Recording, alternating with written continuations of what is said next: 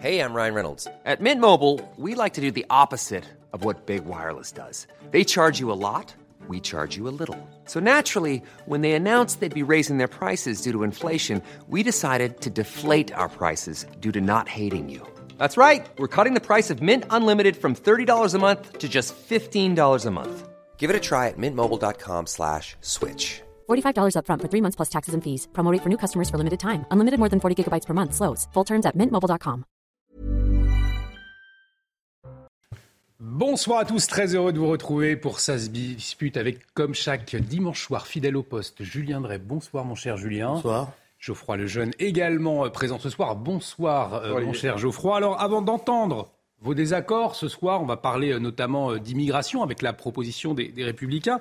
Peut-être on va commencer par cette actualité du week-end qui va vous mettre d'accord et euh, qui vous réjouit. Vous êtes tous les deux fans de rugby. La victoire, bien évidemment, de La Rochelle hier en Coupe d'Europe. Alors des moments aussi qui réjouissent hein, au milieu d'une actualité, c'est vrai, pas toujours évidente, hein, je crois, les jeunes. Oui, bien sûr. Bah, alors moi, j'avoue, depuis que je suis gamin, je, me- je, je, je suis très ému à chaque fois qu'un club français euh, gagne. J'ai l'impression, euh, je me, en tout cas, je me convainc qu'on domine le rugby euh, européen. Et comme c'est pas le cas en foot et que j'aime également beaucoup le foot, et ben c'est ma consolation euh, chaque année ou presque. Non, mais je suis très fier, très fier de leur match, très fier de, de, de leur état d'esprit et puis euh, et puis euh, et puis de ouais, ouais, de ces victoires qui s'accumulent. Également Julien Drey. D'abord, c'était un beau match, euh, plein de tensions. Deuxièmement, chapeau parce que deux fois de suite, c'est rare, surtout quand euh, ils ont joué euh, à Leicester. Et par ailleurs, le, le rugby, c'est vrai que c'est un sport. euh, bon, je comprends que certains peuvent pas aimer, mais moi aussi, c'est un sport que j'aime parce qu'il y a une force collective, il y a une chaleur, il y a un engagement qui est bon, qui est, qui est- qui est quelque chose d'attachant. Et en tout même cas- temps, en général, je pense, parce que comme on parle beaucoup, la France aujourd'hui, parce qu'on parle toujours de la France va mal, dans les sports collectifs, elle est en forme. La France va bien dans les sports collectifs. Et du coup, on va se donner rendez-vous à l'automne pour la Coupe du Monde de, de rugby Ah oui. parce que pour le coup, celle-là, on l'a jamais Là, ça gagnée, ouais. en France, et là, ça va être les Ça va commencer chaud avec les All Blacks. hein. Ouais. Et on comptera sur vous pour commenter tout ça, bien évidemment. Allez, après cet accord, place au désaccord dans un instant. Mais avant le rappel des titres avec vous, Isabelle Piboulot. Emmanuel Macron a fait étape en Mongolie pour quelques heures, une première pour un président français dans ce pays enclavé entre la Chine et la Russie. Ce dimanche, il a rencontré son homologue mongol avec qui il a évoqué la situation en Ukraine. Ce dernier s'est exprimé en faveur du maintien de la paix et de la sécurité dans le monde. Réduction des émissions de gaz à effet de serre de la France, Elisabeth Borne doit dévoiler son plan d'action secteur par secteur ce lundi. Covoiturage, électrification des véhicules, remplacement des chaudières au foul. La France a émis 408 millions de tonnes équivalent CO2 l'an dernier. Elle entend atteindre 270 millions en 2030. Euroleague de basket, l'AS Monaco a battu le FC Barcelone 78-66 dans le match pour la troisième place.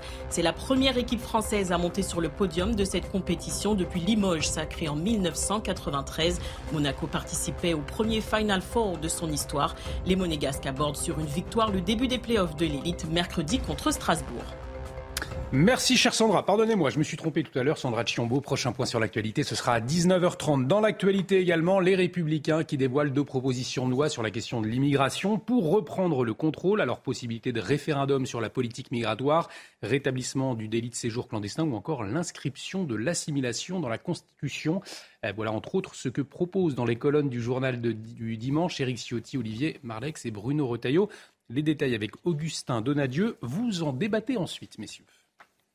Avec leurs deux propositions de loi offensives, les républicains veulent reprendre le contrôle en matière d'immigration. L'objectif, mettre un coup d'arrêt à l'immigration de masse, selon Éric Ciotti, le président du parti. Première proposition de loi, modifier la Constitution pour permettre la consultation des Français euh, par référendum. Car aujourd'hui, l'immigration ne fait pas partie des sujets pouvant donner lieu à une consultation référendaire.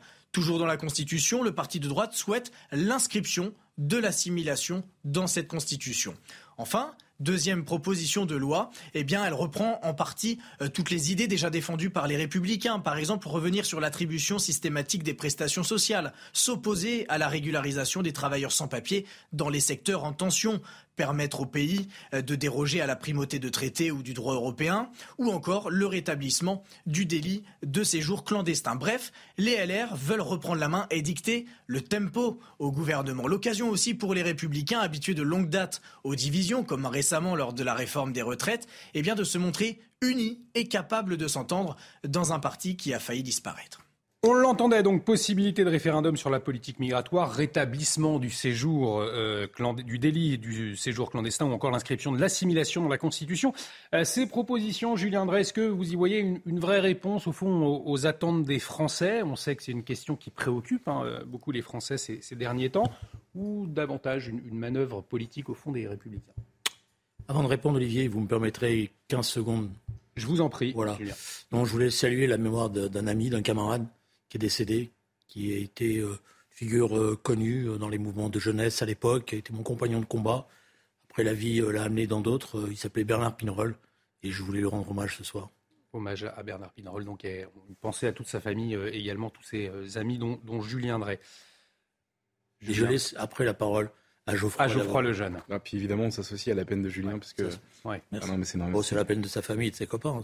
Bon, si, un copain. Bon, pardon, excusez-moi. Ah non, mais bon, écoutez, euh, moi, je, c'est une chose que j'aime beaucoup chez vous, c'est votre euh, fidélité euh, déjà à vos, à vos idéaux de jeunesse et puis, et puis à, vos, à vos compagnons dont vous parlez toujours avec tendresse, même quand vos routes se sont séparées. Je trouve ça assez beau. j'aimerais qu'en politique, ça existe un peu plus. Voilà, maintenant, il faut que je me batte avec Julien et qu'on parle d'immigration. C'est ça le, projet. écoutez, la, transition n'est pas évidente. Non, non, mais, je le reconnais. Je m'en excuse, mais c'est. Mais non, non, vous avez, vous avez raison. Euh, si vous le faites pas ici, euh, non, non, bien sûr. Euh, écoutez, alors je reprends mes esprits et je, je euh, j'ai lu le, le, projet des Républicains, j'ai lu les 48 points notamment euh, proposés, présentés, projetés par les par les Républicains. sans rentrer dans le détail de ces 48 mesures, globalement, quelqu'un comme moi vous dira qu'elles vont dans le bon sens. Moi, je, je note que il n'oublie aucun des domaines importants dans le quand on traite le sujet de l'immigration et qu'on rentre concrètement dans, le, dans les chiffres, et mm. dans ce qui nous a échappé ces dernières années. notamment, il parle des mineurs isolés très précis précisément. Il parle de, des étudiants étrangers qui sont devenus maintenant un, point d'immigration, etc., de l'asile. Enfin voilà, je ne vais pas rentrer dans le détail. Ce que je trouve intéressant euh, dans, dans ce qu'ils ont dans ce qu'ils ont fait, c'est d'avoir divisé le sujet en deux.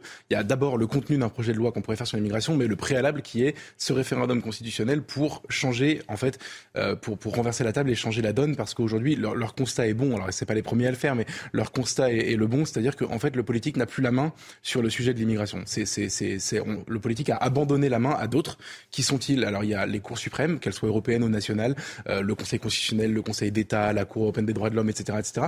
Et aujourd'hui, et d'ailleurs vous le voyez à chaque fois que vous avez un sujet de, euh, d'immigration qui, euh, qui, qui, vient, je prends l'exemple de Mayotte par exemple, ou l'exemple de l'imam Hussein, il y a des, des, des, juridictions, des courses, les fameuses courses suprêmes, mhm. qui viennent empêcher la volonté politique, en l'occurrence affichée par Gérald Darmanin, de expulser un imam ou de renvoyer 10 000 Mahorais chez eux. Bon. Et, et en fait, euh, le diagnostic est le bon.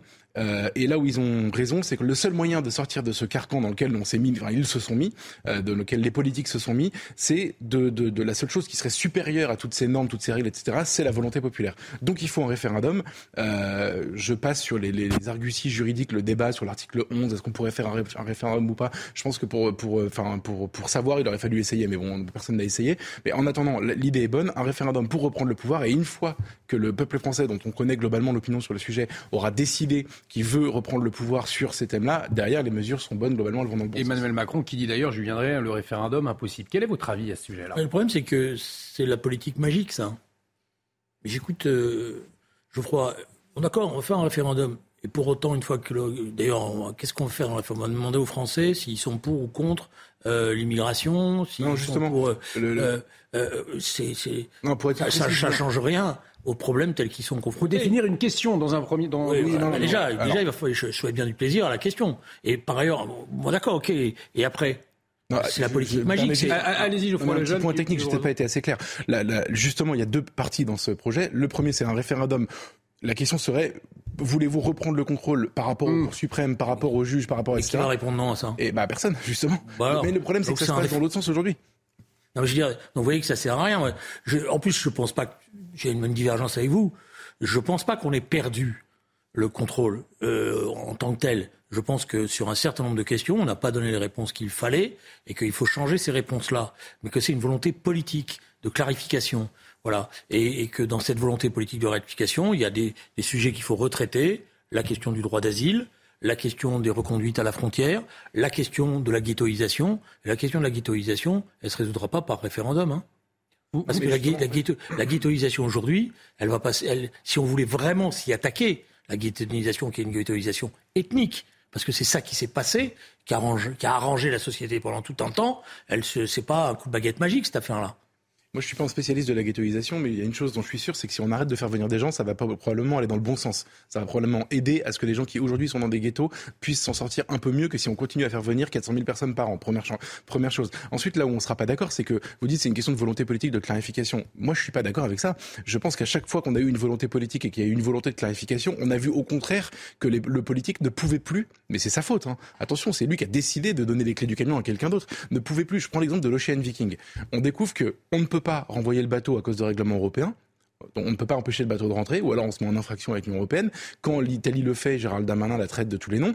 Euh, ensuite, une fois que les, les, les 234 migrants de l'Ocean Viking sont arrivés chez nous, on ne peut pas les empêcher de se faire la malle, et on ne peut pas les empêcher d'aller dans d'autres pays européens où leur famille les attend déjà. Je, je prends cet exemple-là pour pas faire doublon avec l'exemple de Mayotte ou avec l'exemple de l'imam Hussein, mais c'est systématique, systématique. Dans tous les cas d'immigration que l'actualité nous a fourni, euh, de, de, problèmes à régler avec l'immigration que l'actualité nous a fourni récemment, on a vu justement que le pouvoir nous avait échappé. C'est pour ça que je pense que la question, elle est bien posée, c'est un référendum pour décider, en fait, je, bien sûr vous avez raison, les gens sont d'accord avec ça, mais comme on leur pose pas la question, on peut pas le savoir.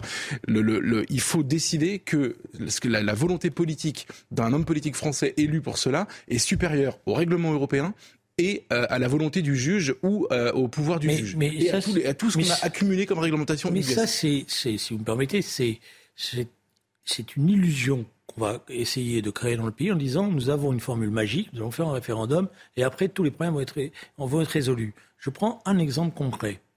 Très, très, dans, dans les propositions des Républicains, ils disent qu'il faut mettre fin à l'immigration de travail, euh, saisonnier, etc. Hmm. Oui, je crois pas que ce soit dans les 48 en question. je crois que, je crois que c'est dans les J'ai entendu qu'ils voudraient, euh, voilà, en tous les cas, la délivrance, etc. Mais aujourd'hui, vous avez des secteurs entiers qui sont en train de, de, de, qui sont, bah, n'y arrivent plus parce qu'ils ont trouvé, ils trouvent pas la main d'œuvre. Peut-être que si on se posait la question de la rémunération des salaires, pour faire qu'un certain nombre de citoyens puissent euh, retrouver, retourner à l'emploi et avoir une bonne rémunération, etc., ce serait une bonne solution d'éviter d'avoir d'avoir des secteurs qui, qui discrètement, que je veux dire notamment euh, dans les secteurs agricoles, dans la restauration, vont euh, parce qu'ils ils sont confrontés à cette situation, avoir recours à la main d'œuvre étrangère. Donc voilà. Donc moi, si vous voulez, par ailleurs, il y a une autre question qui est posée. Ça va, il va falloir regarder ce qui va se passer en Italie et l'évolution de la situation italienne.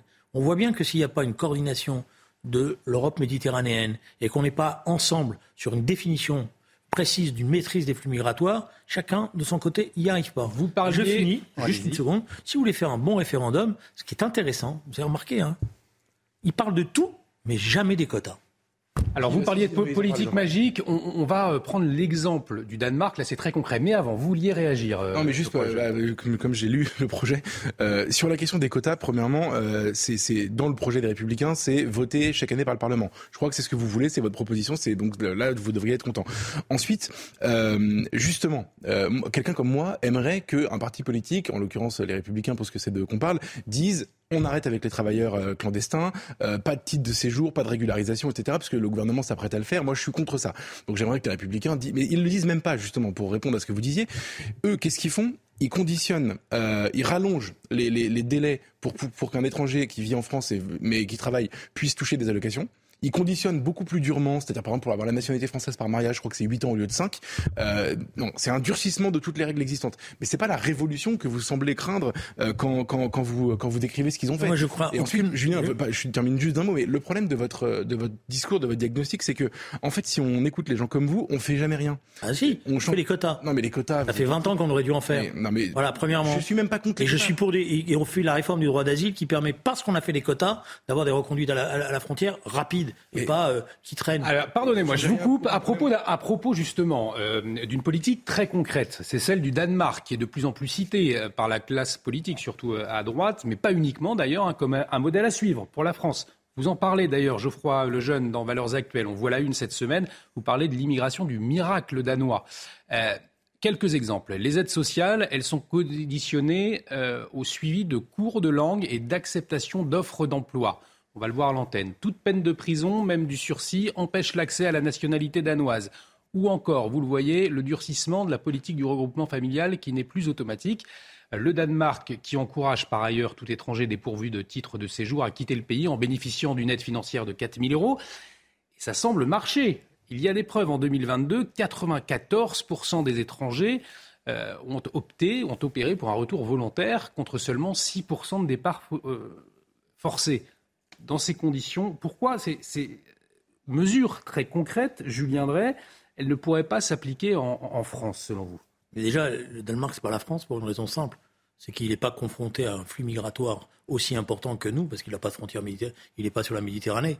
Voilà. Donc il est d'ailleurs, il, a, il y a marginalement, je dirais, alors que nous, on, prend, euh, on est, on est ce qu'on appelle un pays de première ligne. Hmm. Bon, donc c'est pour ça que je dis, tant qu'il n'y aura pas une politique coordonnée des États méditerranéens qui négocieront avec les, les pays d'origine, on continuera à se retrouver dans des situations ubuesques parce que, euh, bon, moi je veux bien tout ce qu'on me raconte sur l'océan de Vitim, mais comme on ne peut pas laisser les gens mourir en Méditerranée, on est obligé de les recueillir. Alors non, il faut, non on euh, n'est pas du tout obligé. On pourrait, on pourrait, on pourrait par exemple obliger euh, les pays africains à, avoir des ports sûrs et les reconduire d'où ils viennent en fait. Oui, mais obliger les États africains à avoir des ports sûrs. Ah bah, je sais pas, je, vous, pouvez, vous, pouvez, le, dire ici. Après, vous allez diplomatiquement arriver voir le président de, algérien ou voilà. Alors, donc c'est clair que vous n'allez pas leur dire. Mais non, je vous oblige. africaine dont c'est le boulot on donne des aides. donc ça veut dire, donc ça veut dire, c'est voilà, vous rentrez, mais c'est bien. Une fois, personne les choses, on, les choses avancent. Vous rentrez dans, dans, ce que je pense moi être nécessaire. C'est d'ailleurs une redéfinition de l'Europe qui devra avoir lieu. Il y a un arc euro-méditerranéen qui sera le seul capable, parce qu'il y aura une coordination,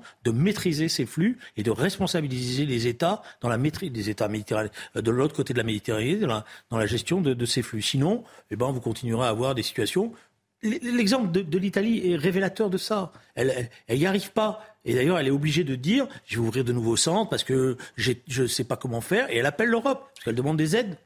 Geoffroy Lejeune, 82% entre 2014 et aujourd'hui, euh, les demandes d'asile ont chuté au Danemark. En France, elles augmentent de plus 31% par rapport à 2021. Au fond, vous, ce modèle danois, vous l'avez euh, étudié. Est-ce qu'il serait applicable? Je vous pose la, même question qu'à Julien. Ce qui, est, génial dans la réponse de Julien, c'est oui, mais le Danemark, c'est pas comme la France, ils n'ont pas les mêmes, la même situation géographique, donc ils connaissent pas le problème. Moi, je vous réponds juste qu'il y a 15 ans, ils connaissaient un problème dix fois pire qu'aujourd'hui. Et ils l'ont réglé. Donc je veux bien qu'il y ait plein de différences, etc. Mais je vais vous faire l'équation, elle est très simple. Il y a euh, un pays qui est submergé par son immigration, petit pays, donc euh, pour eux, 15 000 migrants, c'est pas comme pour nous 15 000 migrants. Enfin, ils absorbent très difficilement. Pays submergé par son immigration, euh, pays comment dire fracturé sur la question de l'immigration, État-providence qui ne peut plus financer, donc à un moment donné, ils se posent collectivement la question qu'est-ce qu'on fait? Est-ce qu'on continue avec l'État-providence et, et, on arrête l'immigration, ou est-ce qu'on continue avec l'immigration et on arrête l'État-providence Et une extrême droite évidemment qui bat des records dans, dans, dans le pays. Et qu'est-ce qu'ils font? Ils décident. Et ce qui est fascinant, c'est que c'est un consensus national. C'est la droite qui le décide et la gauche sociale démocrate qui le poursuit, décide cette politique-là, qui est décrite, là, que vous venez de, décrire, euh, euh, Olivier, qui porte ses fruits.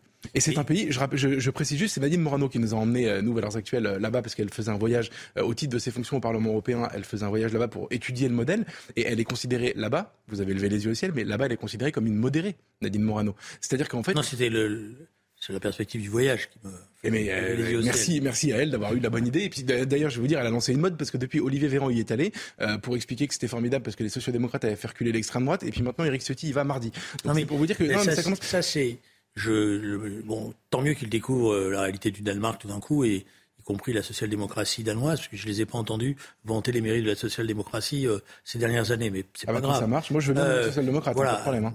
Mais on va prendre acte que vous devenez social-démocrate. Mais quand, oui, quand ils, font j'aurais ils font la même chose. Mais j'aurais un petit volet social derrière. Mais j'aurais un petit volet social derrière à vous, à vous, à vous faire, à vous faire part. On verra par la suite. Euh, je, je, je, pense que vous me dites le Danemark, euh, c'est comme la France. Non, c'est pas la France. Et les vagues migratoires, la, vague migratoire qu'ils avaient, pour l'essentiel, était une vague migratoire qui venait des pays de l'Est. Mais non, il y avait des Syriens en 2015. non, mais les Syriens, c'était un phénomène marginal. Mais non, c'est bon, enfin, voilà. Donc je pense que la, la manière dont on doit traiter ce problème-là, euh, d'après moi, parce qu'il y a des solutions, il n'y a pas de fatalité à cette mmh. situation-là, elle doit être prise non pas sous la forme de, de, de, de, de gadgets, il y a une méthodologie, ma méthodologie, je pense, et ça oui, la gauche doit clarifier les choses, elle repose sur la question des quotas, parce que la question des quotas permet de ne pas dire qu'il y aura immigration zéro, ce qui n'est pas vrai. Voilà, mais permet de maîtriser les choses, donc de rassurer nos concitoyens en disant on ne fait pas n'importe quoi. Elle permet au Parlement tous les ans de discuter de là où on en est. Elle permet par ailleurs des reconduites à la frontière automatiques parce que les gens qui n'ont pas respecté les filières d'attente des quotas, eh bien là, il n'y a pas besoin de se fatiguer. Il y a des filières, elles sont automatiques et elles sont là. Vous ne respectez pas les filières, vous ne rentrez pas et vous ne pouvez pas vous représenter au bout pendant 10 ans. Bah, vous allez voir, ça On va parler de la ville de Marseille, mais avant, Geoffroy Lejeune pour conclure ah, sur ce dossier et répondre à Julien Drey. D'un mot, en fait. Je ne peux pas raconter tout ce qu'il y a dans le dossier, mais c'est vraiment édifiant. Mais en revanche, il y a un truc qu'il faut savoir quand même. On parlait des cours suprêmes juste avant qui nous privaient de la, de la, souveraineté en matière d'immigration. Le Danemark a voté non à Maastricht euh, quand euh, le, le, oui, il a voté oui. Hein. Et Merci Julien. Il a voté non à Maastricht. Et donc au moment où il a voté oui, entre-temps, il y a eu une négociation où ils ont notamment décidé de ne pas prendre tout ce qui les ennuyait dans Maastricht et notamment la partie euh, juridique, enfin la, la, la, la, supériorité juridique euh, de l'Union européenne sur le droit national. Ça veut dire qu'ils font ce qu'ils veulent en matière juridique sur la question de l'immigration et ça veut dire notamment que quand vous allez, il y a des, c'est raconté dans le, dans le, dans le, dans le papier, dans l'article, dans le reportage, quand vous allez dans certaines, il y a certaines prisons qui ont été construites euh, où vous avez des déboutés du droit d'asile. Qu'est-ce que c'est un débouté du droit d'asile? Nous, on, on, en a partout en France. Ils sont pas du tout en prison, évidemment. C'est quelqu'un qui a demandé l'asile. On lui a dit non, mais il va en prison. Prison où il n'est pas enfermé. C'est juste que c'est là qu'on le met en attendant qu'il décide de repartir. Un centre de rétention, c'est pas une prison. Et non, nous on a des centres de rétention. D'accord. Mais eux, c'est des prisons. Ils peuvent sortir, etc. Mais c'est techniquement c'est une prison. Donc le, 94% de départ volontaire s'explique comme ça. Et il y a une phrase, et je termine là-dessus, une phrase exceptionnelle d'un migrant, je crois syrien, mais je suis pas sûr. En tout cas, c'est pas un pays de l'est.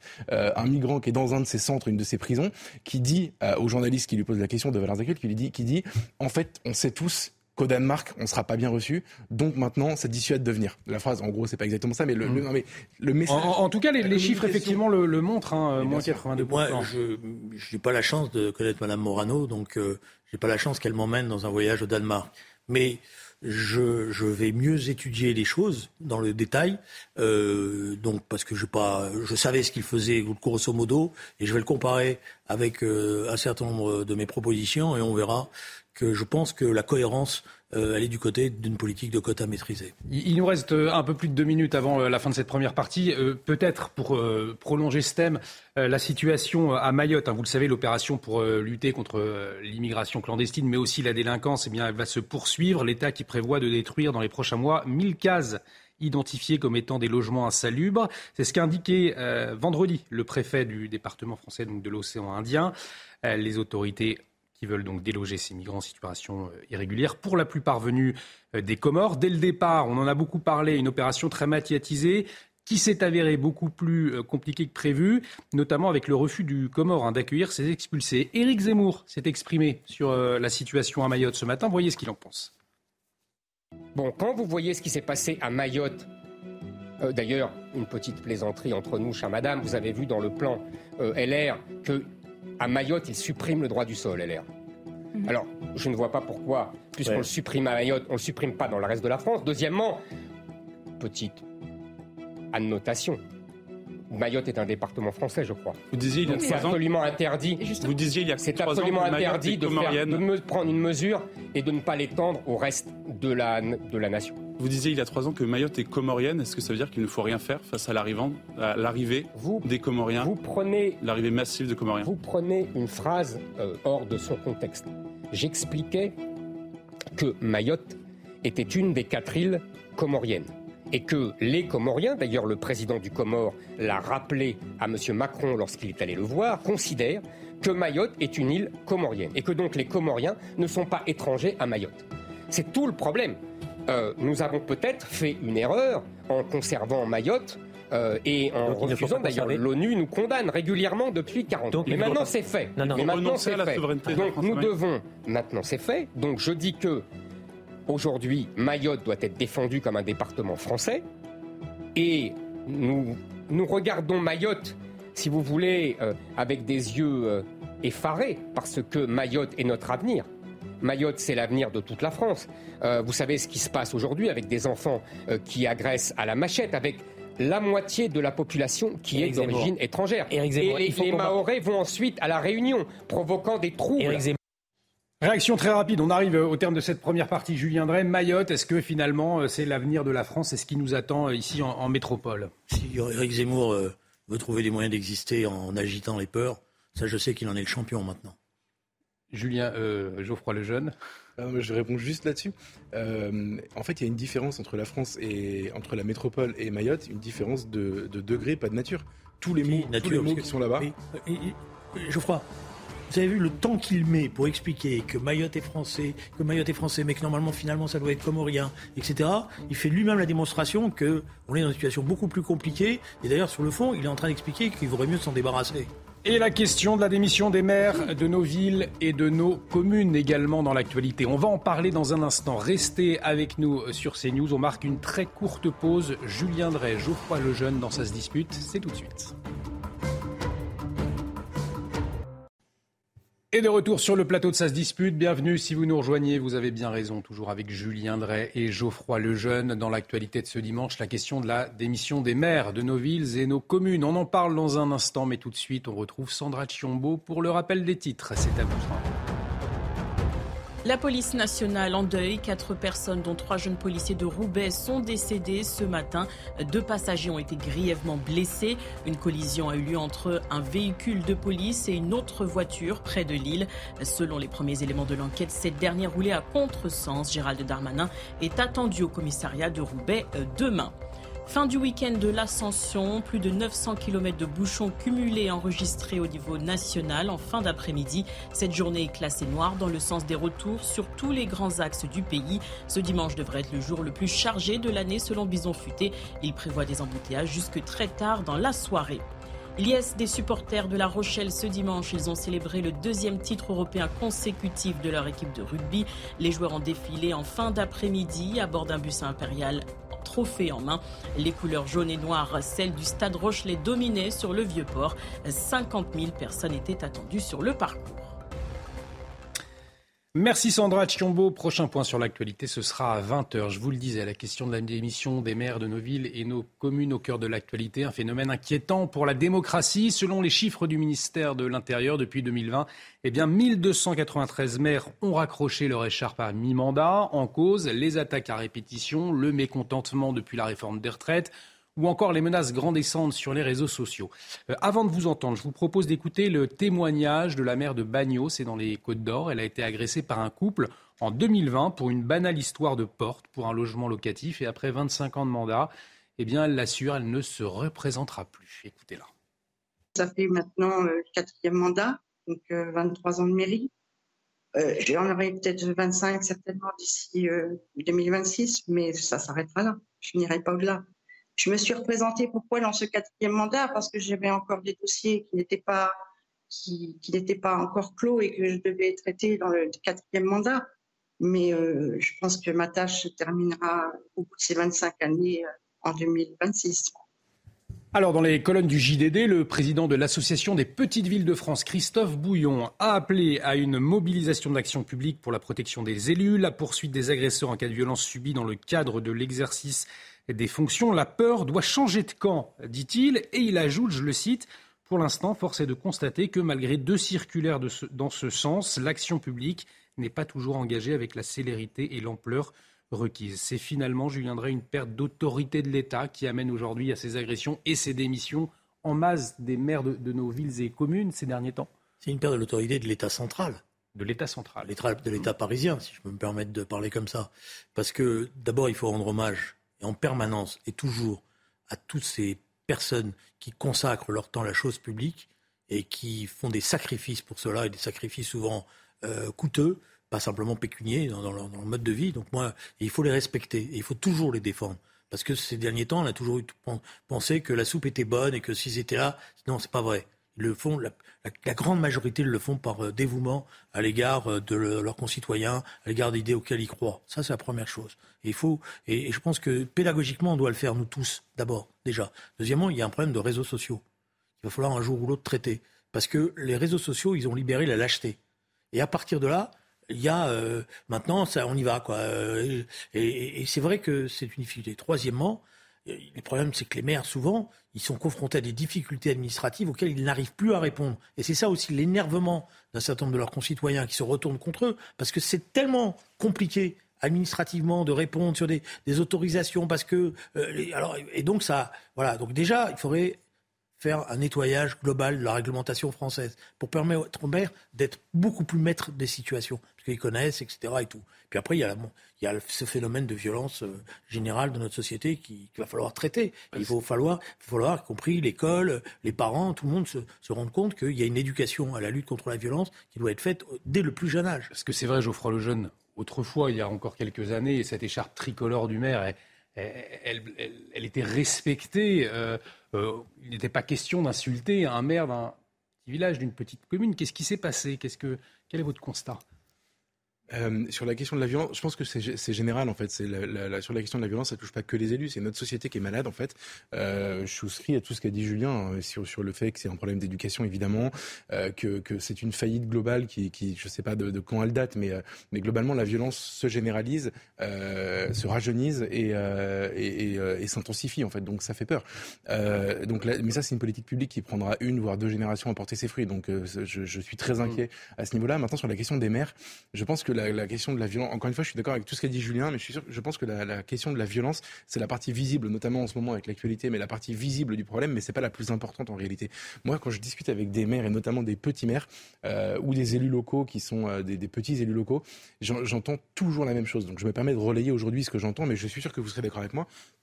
J'entends que leur métier n'a plus de sens qu'ils n'ont plus de pouvoir, ou en tout cas qu'ils n'ont pas le pouvoir qu'on leur prête, euh, que leur métier a perdu de son sens parce que euh, le centre de décision s'est éloigné. Euh, là, c'est des petites communes, c'est donc c'est ce que vient de dire Julien, mais en gros, la, logique des communautés de communes, etc., les compétences qui sont passées au département, à la région, enfin, toutes ces choses-là. En effet, il y a un problème d'État central qui, qui, est, qui est défaillant. Et, et, et, quand je les entends parler, si vous voulez, ils sont devenus, en fait, je, je pense, ça n'excuse évidemment rien, et surtout, ça ne justifiera, enfin, ça ne, ça ne donnera pas une explication pour tout globalement sur la question de la violence, mais je pense que souvent aussi, il y a un face-à-face entre euh, l'administré et son assistante sociale, qui est le maire, qui est impuissante, en fait, qui est impuissant, qui ne peut rien faire pour mmh. la vie des gens, et que ça, ce face-à-face vire à la colère, ou, euh, euh, et en effet, une fois que la, la, lâcheté et, et, notre état de violence généralisée prend le relais, il y a des choses horribles qui se passent. Mais moi, si vous voulez, je pense que si on doit traiter la chose politiquement, parce que euh, changer le rapport à la violence, ça va nous prendre du temps, mais si on doit traiter la chose politiquement, je pense qu'il y a une offensive idéologique en réalité, et qui, qui est européiste en fait, qui est un, vieux rêve qu'on caressait, j'aime bien, c'est quand je vois Julien froncer les sourcils, euh, qui, je pense que nos élites ont caressé depuis Maastricht l'idée qu'on allait devenir l'Allemagne. Il y a une fascination, je pense, morbide pour l'Allemagne, et donc ils ont voulu, avec la régionalisation, faire des landers allemands, et essayer de copier ce modèle. C'est là, c'est là, vous observerez que les régions, les nouvelles régions françaises, les 13 régions qu'on a aujourd'hui, font la même taille et ont à peu près le même nombre d'habitants que les landers allemands.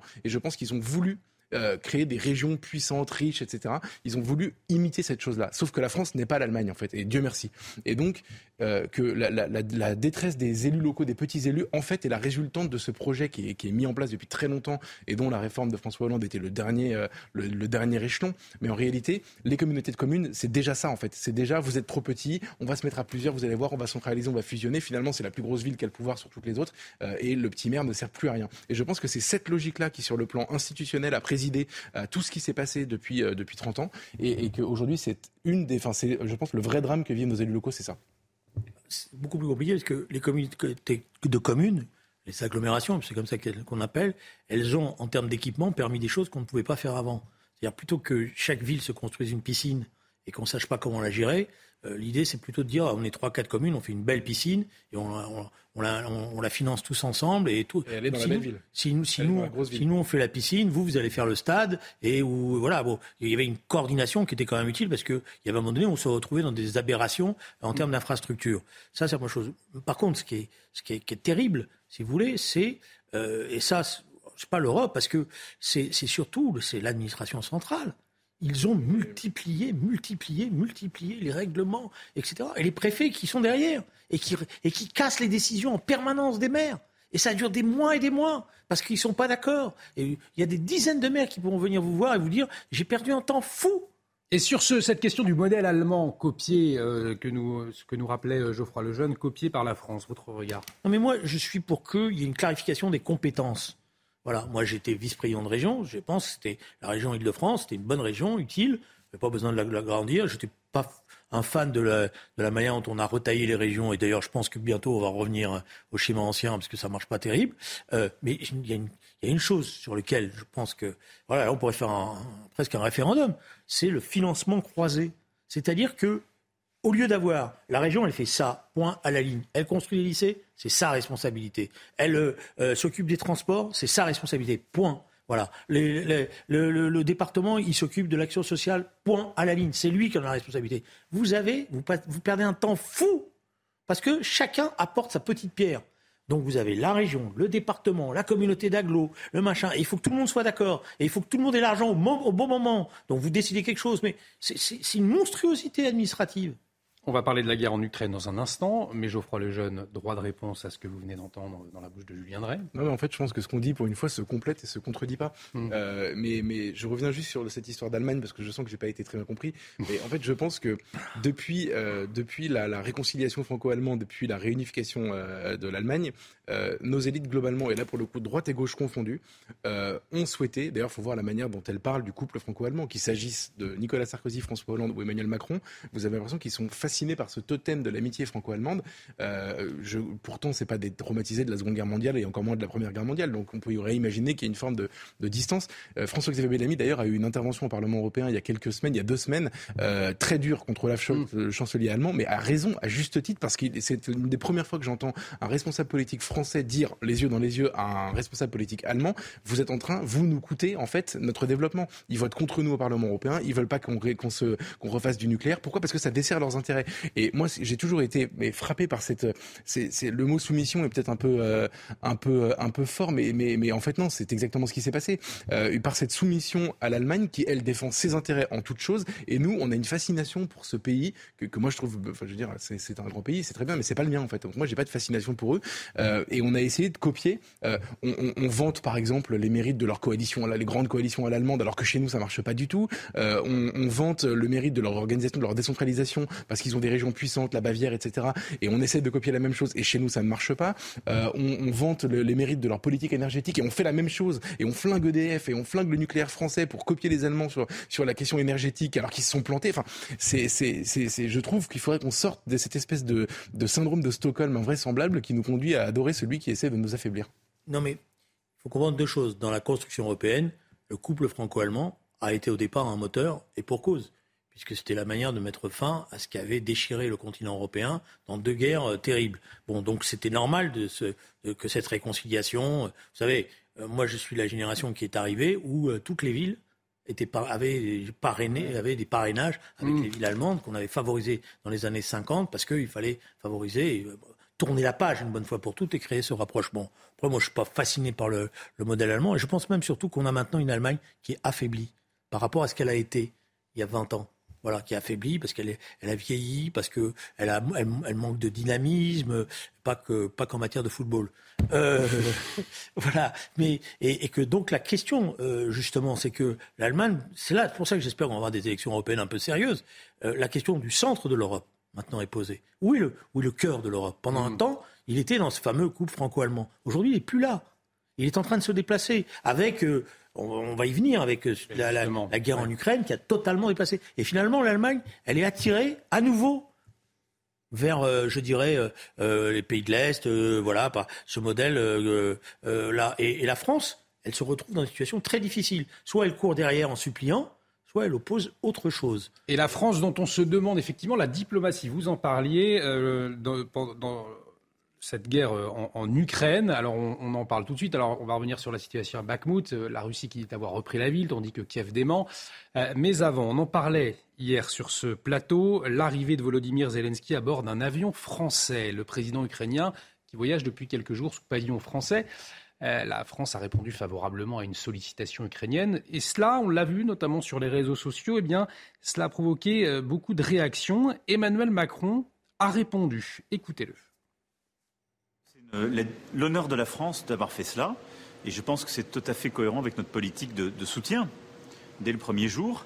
Et, c'est aussi la France bâtissant la paix, cherchant des solutions.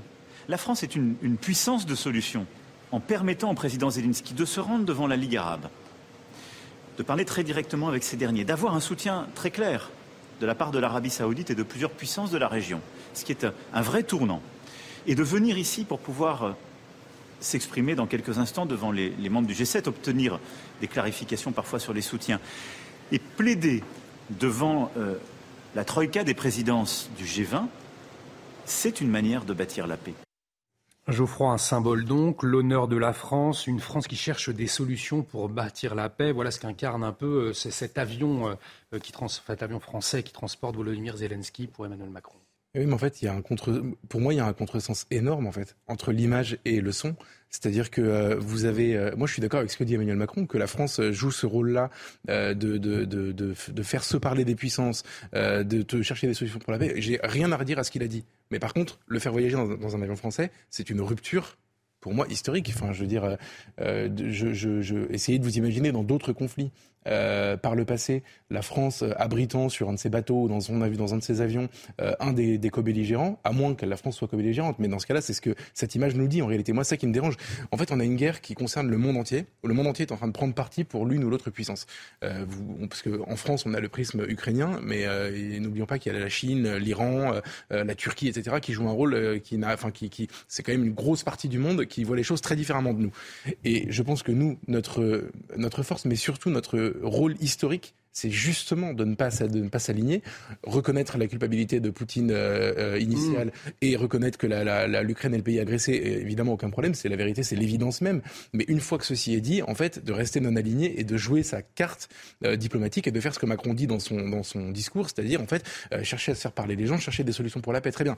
Et l'image de, de Zelensky à bord d'un avion, c'est prendre parti, je pense, c'est le, le, c'est le drapeau français qui est sur cet avion. Euh, c'est, s'engager, c'est devenir de fait co-belligérant. Alors vous me direz, on donne des armes, on forme des pilotes, etc. Peut-être jusqu'à présent, la, la, la, la limite était, la ligne était, enfin la, la, démarcation était très hypocrite, mais elle existait quand même. Et je pense qu'aujourd'hui, enfin, je, je, je, ne vois pas en quoi ça peut servir le discours tenu par Emmanuel Macron euh, dans les images qu'on vient de regarder. Julien Drey, c'est être co-belligérant de donner un, un avion. Non, mais là, on est, on est, il y a plusieurs choses. D'abord, on ne renvoie pas dos à dos l'Ukraine et la Russie. Il y a un agresseur, clair, net et précis, c'est la Russie. Hmm. donc c'est pas, euh, on n'est pas dans un trait d'égalité. On permet à l'Ukraine de, résister à un agresseur euh, qui a des tentations euh, impériales nouvelles. Voilà. Alors il y a peut-être des raisons qui ont conduit à tout ce que vous voulez, mais c'est ça. Après moi, moi aussi, je suis ennuyé par. Euh, c'est pas l'avion, parce que l'avion, on rend service à M. Zelensky, parce que peut-être ça peut permettre d'avancer sur la paix. Ça, c'est pas, euh, c'est pas ça qui me choque. Moi, ce qui me, ce qui me gêne, c'est le, président dit nous sommes, nous sommes euh, en train de fabriquer la paix, mais à aucun moment je ne sais comment on la fabrique et quels sont les objectifs. Et, comment on travaille à cela Par exemple, je pense que le président français se serait honoré de dire à M. Zelensky que d'aller à la Ligue arabe, dans les conditions où il a été, n'était pas forcément la chose la plus intelligente. Parce que permettre, être l'alibi qui permet le retour de Bachar el-Assad dans la Ligue arabe, voilà. Deuxièmement, je n'ai pas de fascination pour l'Arabie saoudite. Voilà. Et je ne vais pas me précipiter pour dire l'Arabie saoudite est le pays qui va faire la paix. C'est pas vrai. Ils jouent des jeux complètement troubles.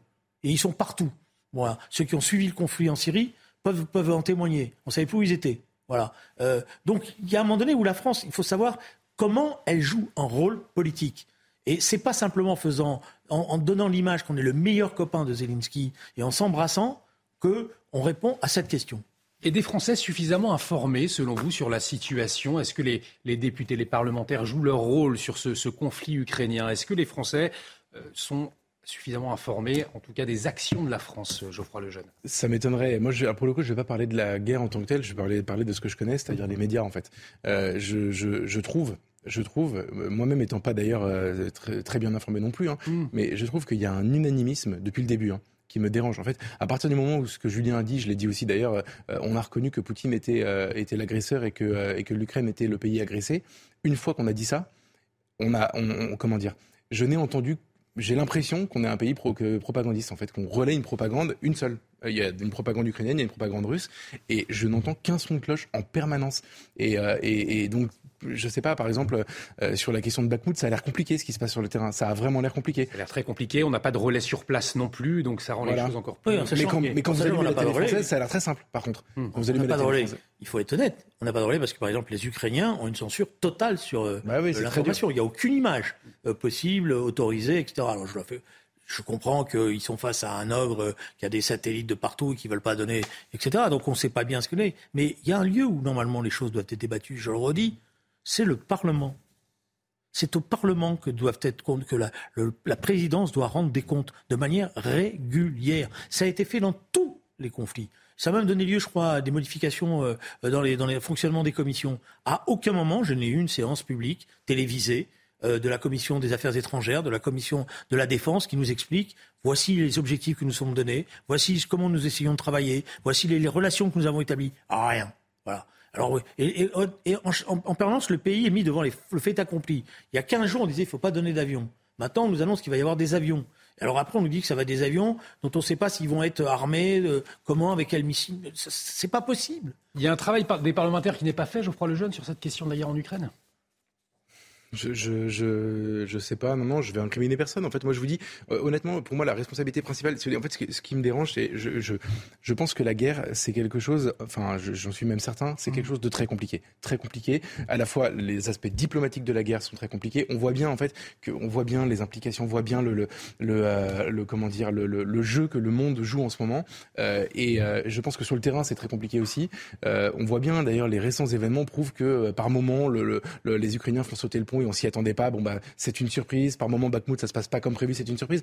Et donc dans tout cette, euh, cet océan de complexité, ce qui moi me dérange énormément, c'est euh, le, le, le, côté manichéen qu'on a. Mais je parle des médias. Hein. je parle pas du mmh. tout de, ni des parlementaires, ni des spécialistes, ni des spécialistes que vous recevez ici d'ailleurs, qui euh, très souvent essaient d'expliquer le mieux possible. Mais il y a un, il y a un unanimisme et un manichéisme qui, qui ne peut pas correspondre à ce genre de situation. Et c'est ça qui me dérange. mais le manichéisme, il vient du fait qu'il n'y a pas d'information. Donc l'information, il y en a qui en ont même fait un créneau je dirais, euh, horaire. Hein euh, et d'audience. Euh, mais je pense que si on avait la possibilité d'avoir dans les différentes commissions, au Sénat comme à l'Assemblée nationale, des audiences publiques avec, et eh bien à ce moment-là, vous-même, vous seriez amené à vous appuyer sur les questions qui sont posées et dire attention, mais là, on peut rien poser comme question. Et, après, vous avez quelques spécialistes de plateau télé que je connais, hein, d'intellectuels euh, qui, dès que vous dites quelque chose, vous traitent tous les, de tous les noms. Bon, alors moi, c'est facile hein, à Paris de vous traiter de poutinien, de, de soutien, etc. D'ailleurs, en général, ceux-là, je les ai pas vus quand il fallait se battre sur certains fronts. Et ce sera le mot de la fin. Un grand merci à tous les deux. Merci Geoffroy Lejeune, merci Julien Drey. Une émission, ça se dispute, à revoir sur notre site cnews.fr. Euh, un grand merci à Sabrina Slimani de m'avoir aidé à préparer cette émission. L'actualité continue, bien évidemment, sur CNews. Dans un instant, face à Rioufol avec Yvan Rioufol, Véronique Jacquier, le tout orchestré par Elliott Deval. Excellente soirée sur notre antenne.